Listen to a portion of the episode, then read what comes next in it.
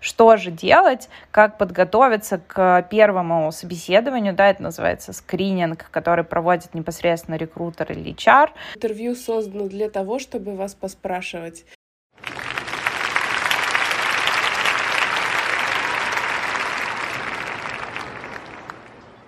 Всем привет! Это подкаст «Поиск работы тоже работа», и с вами все еще три Леры. Привет!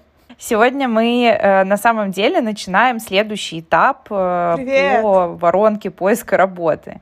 Э, мы с вами разобрали, там, как готовить резюме, как искать вакансии, да, даже как откликаться. И вот сейчас случилось то самое, случился мэджик. Вы откликнулись на вакансию, и вас позвали на собеседование, либо вам написал рекрутер HR и позвал вас на собеседование. Так вот, что же делать, как подготовиться к первому собеседованию, да, это называется скрининг, который проводит непосредственно рекрутер или HR, эм, и, соответственно, как проходит скрининг, мы поговорим об этом, и как после этого попросить обратную связь. Вот, в общем, сегодня э, начинается новый этап, э, и этот этап называется прохождение собеседований, в общем, все этапы э, до оффера. Давайте, наверное, начнем с того, что совершенно неважно, как вы получили приглашение, типа написали ли вы, да, и вам ответили, или написал ли вам рекрутер, и вы ответили. При любом раскладе, вот в моей практике, например, как я, в принципе, сама готовлюсь к такому даже первому скринингу, да, к первому звонку, э, я, понятное дело, читаю вакансию либо на самом деле не всегда так иногда бывает, что вот в LinkedIn часто мне пишут, э, здесь в Англии, например, распространены э, как раз агентства, и они не, не присылают ссылку на вакансию, то есть они просто пишут, типа, мы ищем для финансового там какого-нибудь компании продукт менеджера и ты такой, блин, но в финансовой компании может быть типа дохрена вот столько каких-то компетенций, да, и так далее. Вот вижу, что Лера как раз из агентства реагирует. Вот. Да, я так делаю. Вот, так и, делаю. и как бы здесь сложно. То есть, понимаешь, тут тогда сложно готовиться. Я, я объясню, да, что Э, сложно подготовиться, сложно понять, но просто, э, как правило, в агентствах люди очень узкопрофильно занимаются там подбором конкретных ролей. Иногда бывает так, что у тебя есть несколько позиций, они плюс-минус похожи в разные компании. Например, они все финансовое какое-то э, направление. И ты просто звонишь, общаешься с человеком и понимаешь, вот у тебя есть, например, три вакансии, ты можешь ему что-то из трех предложить, или, может быть, сразу три, или ничего не подойдет, вы с ним познакомились надеюсь, под будущее. То есть ты здесь человеку, к сожалению, ничего на вот таком стартовом этапе гарантировать не можешь, но потенциально есть то, что ты можешь с ним обсудить. И поэтому ты ему пишешь и предлагаешь познакомиться, ну и говоришь, что да, есть вакансии, которые, возможно, вас заинтересуют. А вот в плане, ну, то есть, смотрите, как обычно происходит, если ты знаешь, на какую вакансию ты идешь. Э, понятное дело, что ты готовишь основное, да, ты готовишь первое, это пич о себе на там одну-две минуты про конкретный опыт, который подходит под вакансию, ну, максимально на этом, да, фокусируешься. Э, соответственно, готовишь какой-то опыт, когда смотришь вакансию по одному, там, двумя предложению, и вопросы о компании, которые на самом деле частично общие, но частично еще обычно у меня есть блок вопросов, которые, если убрать название компании из вопросов, они бессмысленные, они не ко всем подходят.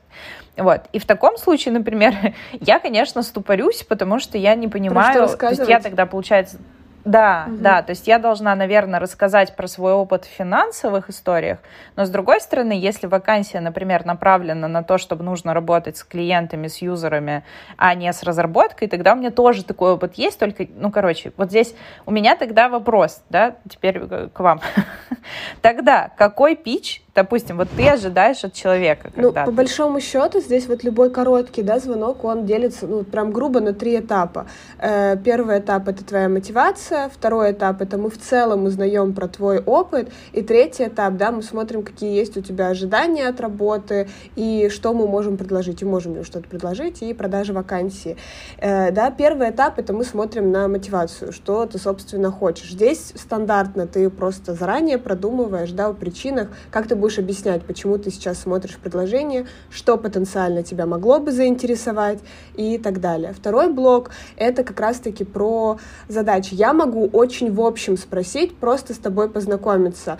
Мне важно понять, как ты звучишь, как ты в целом рассказываешь про свой опыт, да, а более детально, глубоко понимать, насколько ты супер подходишь под вакансии, которые у меня есть или нет, мы разберемся потом на интервью уже более глубоком. А так в целом понять, хорошо ли ты про свой опыт рассказываешь, насколько ты структурно про это говоришь, и если есть какие-то детали, по которым, да, у меня жесткий отсев, я дополнительно у тебя про этот опыт спрошу. То есть, скорее всего, я вначале, вот вы тут-то работаете, подскажите, да, какие основные задачи находятся в вашем фокусе внимания. Например, ты расскажешь, и я там, э, у меня есть э, какой-нибудь жесткий hard skill, по которому у меня отсев. Я спрошу, а вы вот этим обладаете, умеете, работали ли с этим? Ты скажешь, да. Я такая, все, окей, идем дальше, давайте расскажу вам про позицию. Вот примерно так. Угу. Угу. Ну, тут, наверное, Лер, у тебя, который из корпорации, тут у тебя, наверное, чуть по-другому, потому что у тебя все-таки люди обычно, наверное, знают, да, на что они идут. Это чаще всего так и происходит, да, но есть и ситуация, когда у нас есть много похожих вакансий, ну, ладно, немного, несколько похожих вакансий, и мы тоже смотрим людей, в принципе, в одном потоке. Ну, там, например, это какой-нибудь э, трейд-маркетинг какой-нибудь там э, по работе с ключевыми клиентами и еще какой-нибудь маркетинг. Ну, понятно, что, наверное, есть особенности, но тем не менее это уже позиции такие как бы и не стартовые, и не супер нишевые, топовые, поэтому здесь можно условно смотреть один поток кандидатов. Но все, в принципе, э, концептуально совпадает с тем, как Лера говорит угу. предыдущая Лера говорит. вот. Но да, здесь, э, кстати говоря, стоит, наверное, э, тогда сделать акцент для людей, которые ищут работу и э, так сформулирую. Ты вот вначале сказала, что неважно, вам пишут или вы пишете. Ну вот в этом случае как раз-таки чуть-чуть это важно, потому что когда вы пишете, вы чаще всего пишете на какую-то вакансию. Если uh-huh. на вас uh-huh. выходит какой-то рекрутер, не даже, даже из компании, у меня были такие случаи, типа видят, о, HR, о, рекрутмент, пишут мне, привет, давай знакомиться.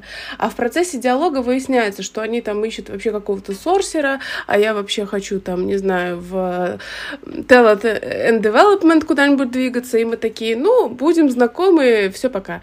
Ну, как бы вот, наверное, это единственная разница, которая здесь может быть. Но в целом, даже когда вы откликаетесь на вакансию, если так случается, что она по каким-то критериям не очень подходит, не очень мэчится с вашей кандидатурой, все равно рекрутер в компании чаще всего знает, какие еще вакансии открыты, и даже если есть какие-то вот схожие истории, э, про это обычно говорят. Поняла. Спасибо.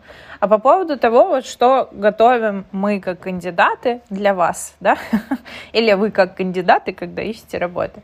Э, вот этот вот пич, да, о себе. Я обычно прям, э, у меня есть даже там условно ну, и услуга, и, в принципе, мы это стараемся с ребятами отработать, если есть такая возможность. Э, пич там, ну, на русском языке обычно я вообще до минуты прошу. Вот. На английском языке можно до двух, потому что, так как это не наш родной язык, да, мы чуть дольше просто говорим. Вот. Но вот этот пич на одну минуту, почему такое ограниченное количество времени? А, я объясню свои мотивы, вы мне скажете, насколько это правда, да, и э, насколько вы действительно так же считаете. Э, когда мне, даже вот я прошу вначале рассказать, засекаю таймер, я прям, мы прям на время работаем, э, да, я где-то через минуту вообще, честно говоря, перестаю слушать. То есть я им говорю, типа, смотрите, я вас сейчас должна послушать. То есть, но я себя прям держу, потому что вы уже, я прям чувствую, ушли там, типа, пошли рассказывать про проекты все, которые в деталях вы делали, э, рассказали мне уже там, что, э, а в начале вы после университета первые 10 лет, значит, там еще что-то делали.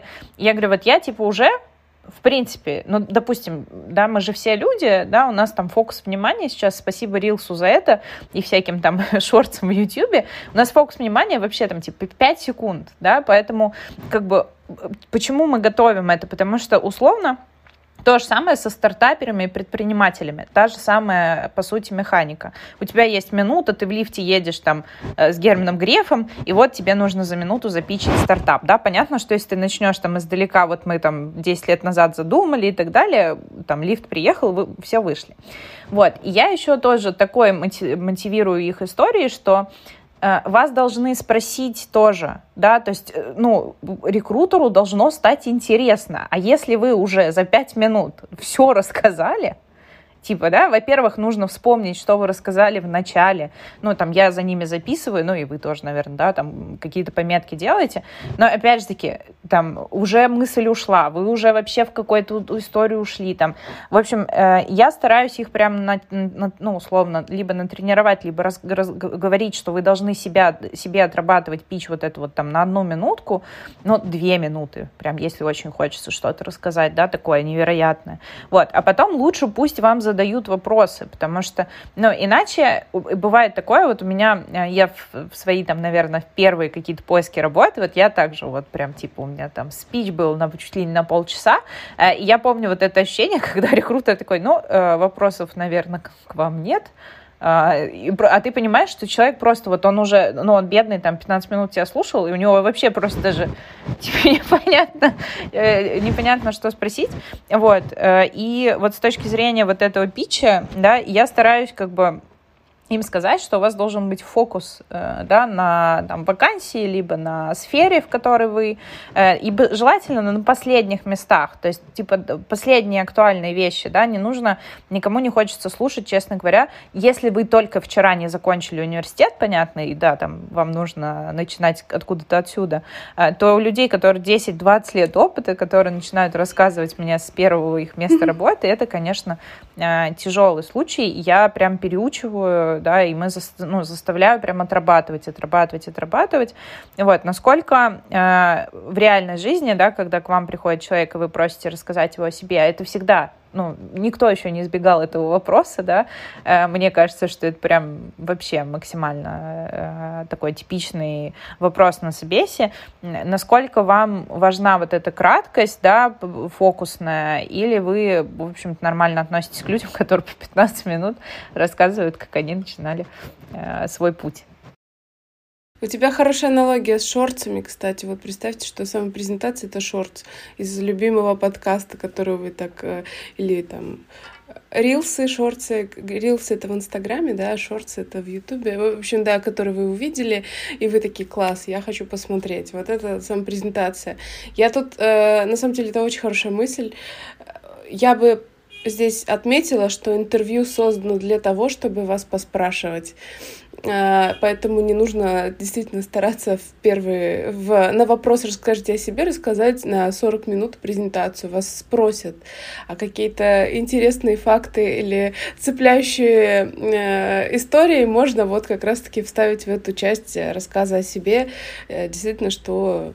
Ну, здесь, наверное, в идеале смечить то, что является вашим преимуществом и то, что может быть интересно компании, как бы так э, э, случайно упомянуть все в одной э, в, в одной конве, как бы вот, кстати говоря, я очень хороший э, там, э, не знаю проблем-шутер. Но, снова же скажу, я, например, в работе с кандидатами не рассчитываю, что они супер-пупер э, мастера прохождения интервью, и я тоже, честно говоря, не Илон Маск, который к себе в стартап ищет супер каких-то кандидатов. Конечно, э, ну, прям строго, наверное, судить я бы не стала, но то, о чем ты говоришь, когда ты сидишь и засыпаешь немножко уже от истории человека, который рассказывает, как, как у него в жизни все складывалось, а там и жена третьего родила, и вот там и ипотека нужна была, я поэтому как бы, ну, тут компания хорошая, но я все-таки решила, что нужно что-то другое искать, ну, как бы, да, но хотелось бы поближе к делу. И поэтому, кстати говоря, ну, у всех, наверное, бывает, что мы уходим в какие-то дебри. Не стоит обижаться или расстраиваться, когда рекрутер говорит, а давайте вернемся вот э, к теме, когда вы занимались этим и этим. Это не потому что, ну, хотя отчасти, может быть, и потому что это неинтересно, но это не да, касается Да, это правда очень дела. важно держаться в конве вот этой э, вот бизнес-повестки, да, все таки вы собрались обсудить для того, чтобы рассказать, да, про свой опыт, и было бы здорово предварительно ознакомиться с вакансией и понять вообще, насколько она мэчится с вашим опытом, собственно, про это и рассказывать. У меня тоже бывает такая проблема, что я задаю какой-то вопрос, и собственно, кандидат начинает рассказывать что-то, и он что-то, ну, он много рассказывает, и вроде бы про свой опыт, но потом после интервью я, например, открываю свои заметки, чтобы его опыт структурировать и условно продать, да, от компании, и я, я и у меня там просто вода сплошная, я не понимаю, как из этого собрать хороший э, ну, условно, соправ... ну, написать хорошее сопроводительное письмо для того, чтобы кандидат ну, смог пройти на следующий этап собеседования. Я тоже в этом заинтересована. Особенно иногда ну, обидно бывает, когда у человека хороший опыт, отличной компании, и ты понимаешь, что он много чего делал, но не смог об этом хорошо тебе рассказать. Поэтому здесь важно готовиться и желательно рассказывать про какие-то конкретные там проблемы, которые ты решал, кейсы, которые у тебя были. Ну и, собственно, да, отвечать на поставленные вопросы и стараться не уходить в сторону. Кстати, Лер из агентства, а когда как раз-таки тот случай, когда к вам кандидаты приходят, ну или вы кандидатам звоните не на вакансию, а на какую-то, ну, типа стрим а, более широкий, как тогда себя самопрезентовать, когда ты, по сути, не знаешь, на какую ты вакансию претендуешь. А ты что так сказать интервью нужно? ты уже знаешь, на какую вакансию ты претендуешь, если ты на нее согласился. То есть у нас э, достаточно конкретно все на этапе интервью, на этапе скрининга Э, человек еще не знает, про что и какую именно роль мы будем с ним разговаривать. А на этапе скрининга вы по самопрезентацию нет, не спрашиваете? Нет, мы просто в общем вы, спрашиваем, судя... что вообще хочешь от жизни, Понятно. что делал, чем занимался, Понятно. и как-то пытаешься это сметчить тем, что, mm. с тем, что у тебя есть. Но все равно, я все равно как бы на самом деле, мне кажется, что если ты один раз приготовил такую вот самопрезентацию коротенькую, да, более-менее ее она у тебя есть где-то в голове, на самом деле здесь очень помогает. Вот в резюме сейчас я тоже заставляю людей, э, есть вот этот там прекрасный шаблон у меня, да, который, э, в котором есть такой параграф, в HeadHunter тоже часть есть, она называется там о себе, но на английском профиль. И в профиле три предложения четко про тебя четко, там нет воды, вот это вот там типа, э, ну нет, как, когда сначала люди делают, там есть вода, типа там инициативный, пунктуальный, командный игрок, вот, а потом я заставляю как бы прям очень четко, сколько лет опыта, в чем самая сильная экспертиза, в каких сферах работал, с какими продуктами, условно, да, там, где у тебя самые сильные стороны. В принципе, вот от этого потом более-менее, на самом деле, как я заметила, это помогает, потому что обычно люди таким упражнением не занимаются, не, да, описывают опыт достаточно широко, а здесь прям, ну, как когда тебя заставляют в три предложения э, уложить свой опыт, в маленькие предложения, не, не Льва Николаевича Толстого, да, на три страницы, вот, э, это помогает. Я хочу, знаете, э, про, про скрининг понятно, про презентацию понятно, э, про вопросы. А, я э, это обязательно для меня, например, как для нанимающего менеджера, это всегда red flag. Если человек мне после того, как, например, там он рассказал о себе, я позадавала вопросы, рассказала про вакансию, рассказала про компанию, он говорит, ну, все понятно. Я такая... Мне тоже все Это, понятно. конечно, комментарий. Да, это комментарий. Это мы пишем сейчас сразу HR, да. Э, это э, не потому, что э, человек действительно мог, ну, не все понять, да, или там, ну, может быть, ну, я, во-первых, стараюсь очень четко расписывать, понятное дело, но для меня, как для нанимающего менеджера, да, э, сейчас мы там поговорим с вами, как, как вот именно для вас, как с, с точки зрения HR, да, и рекрутера, э, для меня red flag это потому что это значит, что человеку вообще, в принципе, пофиг. Он, скорее всего, пришел, он приходит на собесы, он, ему вообще без разницы, он либо э, ищет, э, просто сейчас ищет работу, смотрит, ему не очень интересно э, и так далее. У него нет никаких критериев по которым он ищет работу, потому что когда у тебя есть критерии, по которым ты ищешь работу, у тебя есть четкие вопросы, тебе эти критерии очень важны, тебе там точно нужно уточнить, э, вот мы, Лер, помнишь, с тобой в одном из каких-то первых, да, где мотивацию э, мерили, говорили про то, что да, у людей должны быть эти критерии, потому что на этом строится вот третья часть моих вопросов. То есть у меня обычно как? У меня есть вопросы про компанию, у меня есть вопросы про продукт, и у меня есть третья часть вопросов, которые исключительно индивидуально Э, да, мне очень важно, там, я не знаю, я сейчас придумываю, но в целом, да, там, типа, какая, э, как, эм, например, насколько э, микроменеджерит мой руководитель, да, там, и так далее. То есть, ну, я понимаю для себя, какие вещи мне приемлемы, какие неприемлемы, и в конце у меня есть вопрос, он обычно, ну, он не всегда рекрутеру, на самом деле, мне кажется, я задаю, я вот не помню, но э, точно нанимающим менеджерам и следующим людям, если это не фаундеры, э, я всегда задаю вопрос, почему вы Э, сами здесь работаете. Э, и это очень прикольный вопрос, потому что э, его никто не ожидает. Никто. Я вот каждый раз его задаю, и все таки а?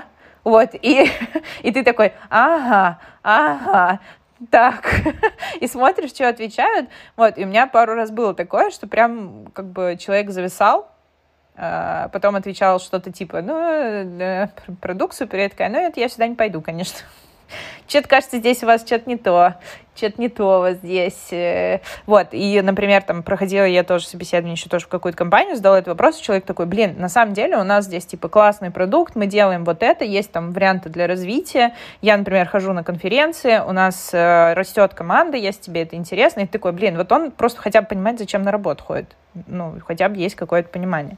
Вот. Эм, что, вот, что касается вопросов, я обычно очень четко тоже ребятам говорю перед собесом и там, в запрещенной э, да, соцсети, что э, готовьте, пожалуйста, вопросы.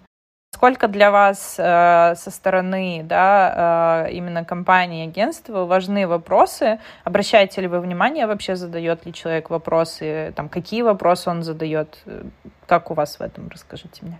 Мы всегда прощупываем вот этот блок мотивации, блок интересов, э, понятное дело, и тоже нам важно, на самом деле, задает ли человек вопрос про позицию или нет, потому что мы на своем этапе должны быть уверены, что кандидату интересно, ну, иначе, а зачем нам его показывать, двигать дальше? Вдруг он понравится нанимающим менеджерам, и нам скажут, ищите нам такого же, только другого, потому что этому что-то неинтересно, да, э, поэтому здесь, э, безусловно, нам важно, и мы обращаем внимание, раз, обращ... ну, какие вопросы вопросы задает человек, потому что иногда мы на своем этапе, да, у нас есть сомнения, и мы делегируем, конечно же, да, там принятие решений, насколько подходит или не подходит человек компании, но на своем этапе нам тоже важно понимать, чтобы мы были уверены в этом человеке. И здесь, если человек не задает никаких вопросов, то тут действительно вопрос либо в мотивации, либо он ну, сам себя не знает. То есть я не знаю, что мне подходит, что мне не подходит.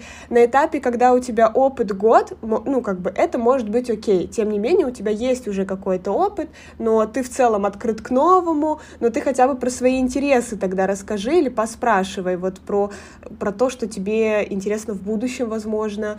Uh, вот. А если у тебя тебя уже большой опыт, и при этом ты никаких вопросов не задаешь, и тут мне на интервью рассказываешь про то, какая у тебя до этого была, там, не знаю, токсичная компания, токсичная команда. Так, а ты что не спрашиваешь тут-то? Какой тут нанимающий менеджер? Какая корпоративная культура? Ну, то есть ты никаких выводов не сделал, или, может быть, ты думаешь, что там подошло, а тут не подошло. Ну, то есть Человеку выговориться надо, выговориться просто. Да, ну иногда, конечно, бывает, что наоборот. Иногда бывает, что человек не сформулировал для себя вот эти вот вопросы, вот эти боли, вот эту мотивацию, почему он с прошлой компании перешел, и он слишком много чего рассказывает тебе и слишком детально уходит, и какие-то не супер классные подробности э, открываются. Или, например, когда человек вот начинает юлить условно, ну там он ушел, потому что была нездоровая корпоративная культура. И он такой, ну у нас в компании много бюрократии, все процессы очень медленные, и ты начинаешь копаться, а в итоге выясняется, что там не процессы очень медленные, но, я не знаю, книжки в него кидают э, за то, что он какие-нибудь задания не выполняет вовремя. Вот, и, ну, как бы не очень хорошо в таком случае э, об этом не говорить. Просто вопрос, как об этом сказать. И когда ты задаешь вопросы про компанию, то тебе, конечно, важно узнать в таком случае, а какая тут корпоративная культура, а как в целом выстраиваются отношения, какой стиль управления в компании. Согласна. Я тоже добавлю, тут, э, ну, вообще, переводя на человеческий язык, мне кажется, важно человеку, который идет на интервью, э, быть заинтересованным в этой работе. И, собственно, в этих вопросах этот интерес показать. То есть мы тут говорим, что вот, как важно задать вопросы, потому что менеджеру важно, там, вот, чтобы вы были таким всем интересным. Даже если закрыть глаза на этот аспект, а что вам интересно, вот это вот и нужно спросить. Поэтому вопросы, нужны ли вопросы? Да, нужны, э, но нужно это делать качественно. И есть, э, я бы сказала, два э, блока или две точки опоры. Это лично ваш интерес. Через вопросы вы можете показать, что вам интересно, и как бы и себе выгоду получить, получив ответы на эти вопросы, и компании себя показать. И вторая часть — это вот быть очень интересным, подготовленным кандидатом в тренде, который везде все почитал, как нужно проходить интервью. У меня, Это знаете, плюс. какой есть вопрос к вам? Значит, как отвечать на этот чертов вопрос, какие у вас ожидания по ЗП? Давайте. Да, скажите мне. Потому что я просто, ну, то есть я каждый раз, когда э, сама готовлю ответ на этот вопрос, его обязательно отготовить, потому что тебя обязательно спросят, если нет вилки в вакансии особенно, да, и, ну, зачастую ее нет. Э, там, я беру обычно среднюю рыночную зарплату, понимаю, какой там, за какую зарплату я готова работать, условно, минимально, да, максим, там, максимально за какую готова работать, приблизительно сравниваю это со средней, накидываю процентов 15, потому что, по-моему, мы уже обсуждали тоже в каких-то первых, если нет, то просто скажу, что женщины, да, обычно женский пол э, как бы занижает на 15% свои ожидания по ЗП. Это достаточно стандартно, поэтому я прям советую накидывать 15%.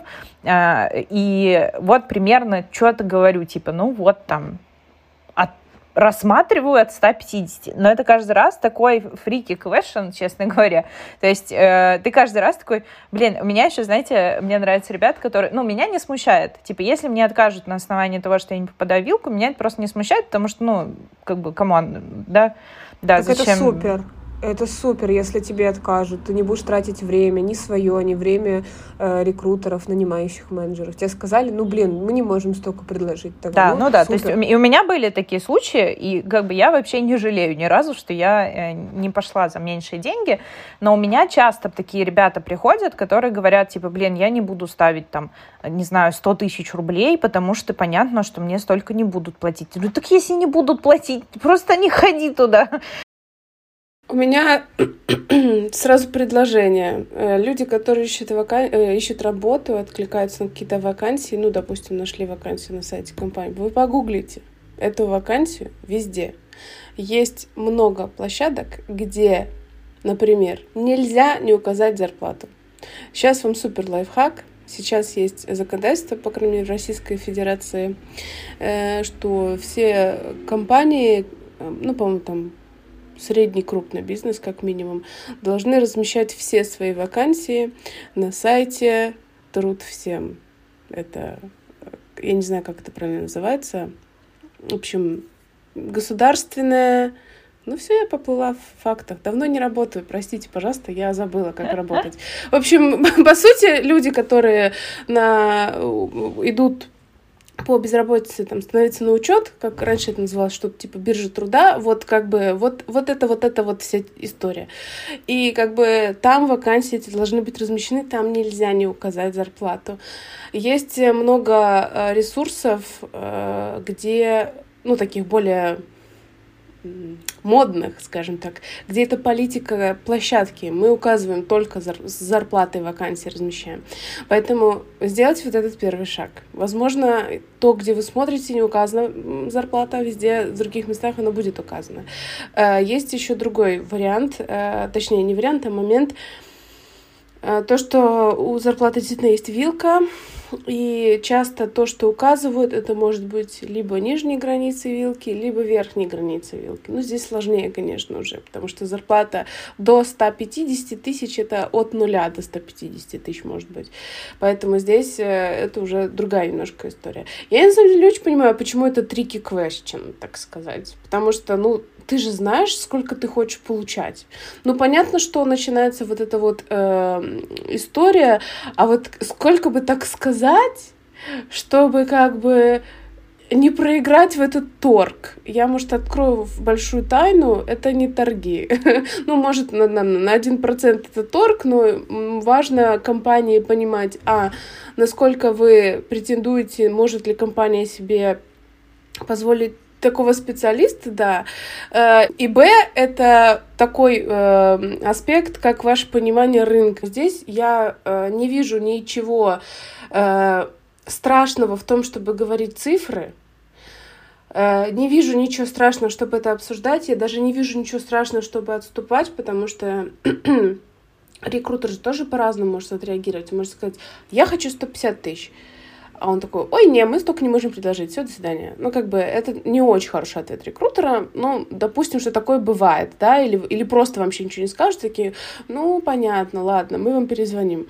А, вы как бы можете на опережение сыграть, и можете сказать, вот мои ожидания, там, меньше 150 я не готов, ну вот, ну вообще, то есть как бы 150 это вот то, ниже чего не готов опуститься. А, вообще пожелание, там, не знаю, 210, потому что вот я так решил, потому что такая зарплата. Готов вообще обсуждать. И тогда вы как бы и собеседнику даете какое-то пространство для разговора, как бы предвосхищая, что, например, рекрутер может быть не очень хорошим переговорщиком. Как бы. Не стоит ожидать, что все вокруг суперспециалисты, а один вы боитесь переиграть в игру сколько я хочу получать. Э, и как бы вы для себя оставите это пространство. Самое главное, что поймите, сколько вы хотите получать. Просто я объясню, да, почему люди э, боятся это делать. Это, наверное, я не знаю, есть ли у вас, но у меня тоже такое есть, типа такой самозванец. Ты такой, боже, сейчас скажу, э, вот сейчас скажу 120. А она такая, да какая же тебе 120? Ты посмотри на себя, ты стоишь 60. И ты такой, блин, скажу сразу 60. Кстати, да. Поэтому... Да. Ну, знаете, тут еще нужно сказать одну вещь. Э, допускаем, что не всем людям супер важна денежная мотивация. правда, да. Супер критичен, критичная оплата. Поэтому тут снова же мы всегда... Ой, так, он философский подкаст, конечно. Всегда нужно прислушаться к себе и понять, насколько вам это важно. Если вам важна в целом интересная работа, можно так и сказать. Можно сказать, я рассматриваю разные предложения в разных компаниях, и в маленьких, и в больших. Там может быть тоже разная, э, неожиданно отличаться заработная плата. И я готов сначала рассмотреть все условия, и потом уже по зарплате общаться это не, как бы, не противоречит, не противоречит не, работ... не условиям работодателя, не вашим каким-то представлениям. Тут важно понимать, что если вас все устроит, и в конце вам скажут, «А, ну, у нас 40 э, тысяч, и что вы будете делать? Вам окей, или вы такие, ну вот все нравится, ну хотелось бы хотя бы 60. Это, извините, несправедливо, потому что на вас потратила время куча людей уже, э, и вы как бы свое время потратили, может быть, вам это интересно, и вы таким образом опыт получаете, но не ожидайте, что работодатель такой, типа, э, начнет за вас бороться. Скорее всего, это немножко будет раздражать. Поэтому, если у вас есть какая-то, какой-то минимум, даже пусть это реально небольшая цифра, э, лучше про это проговорить, типа, от 40 до бесконечности готов рассматривать заработные платы. Да, но при этом э, важно ведь э, понимать, что э, ну, тебе важно показать свою ценность, потому что у компании может вилка быть больше. И если ну, ты говоришь, я смотрю 40 тысяч, так они тебе 40 и предложат. А если ты скажешь, что я смотрю от, да, ну вот вообще-то хотел бы ориентироваться на вот такую-то цифру, то тогда уже будет немножко другой диалог.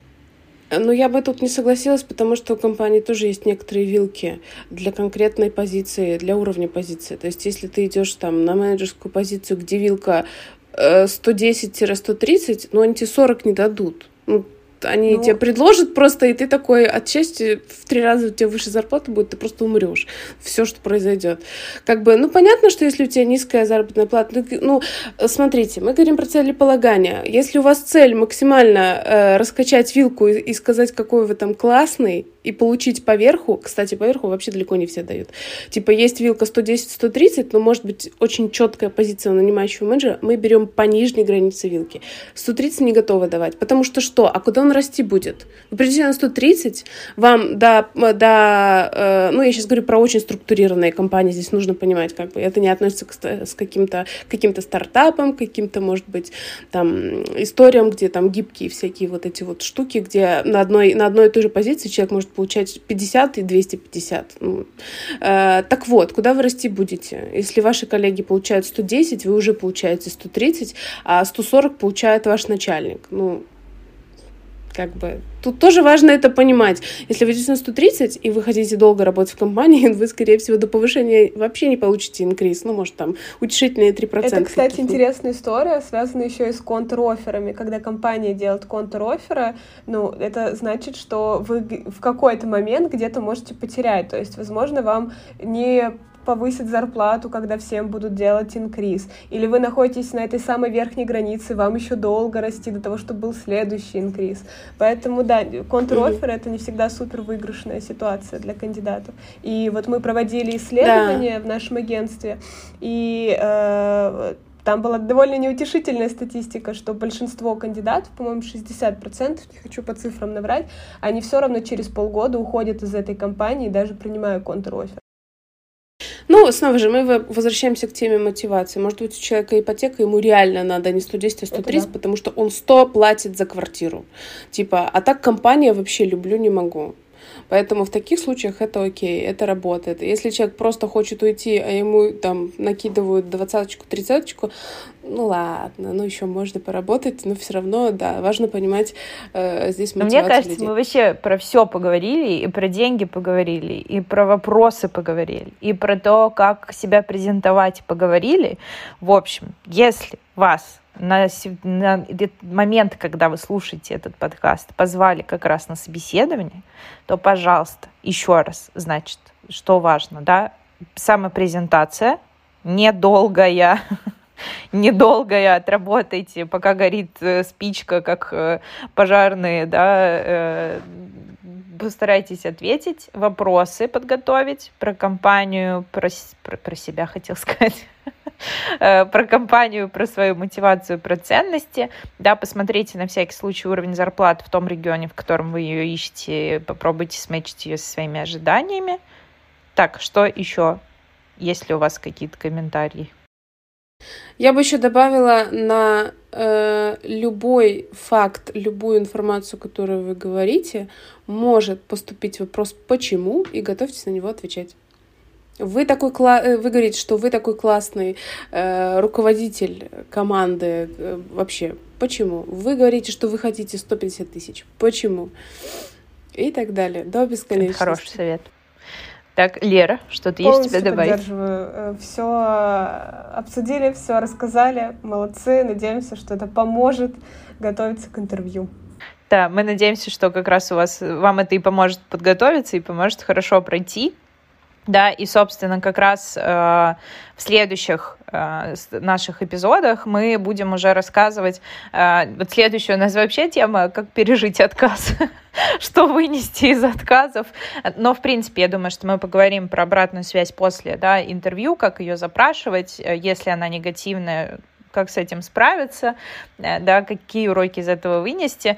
Вот. Но пока мы надеемся, что, в общем, первый скрининг у вас пройдет успешно, и следующий э, эпизод вам понадобится только одна часть, как э, запрашивать обратную связь или ответ да, у рекрутера, чтобы понимать, в какой ситуации находится ваше резюме. Спасибо вам огромное за то, что вы нас послушали, послушали, послушали и послушали. Вот. Да, надо пора делать какие-то речевые зарядки перед подкастом. Вот, увидимся с вами, услышимся в следующем эпизоде. Э, девчонки, спасибо большое. Как всегда, было очень приятно позадавать вам вопросы, послушать ваши ответы спасибо. и порассказывать вам то, Всем что пока. знаю я. Спасибо.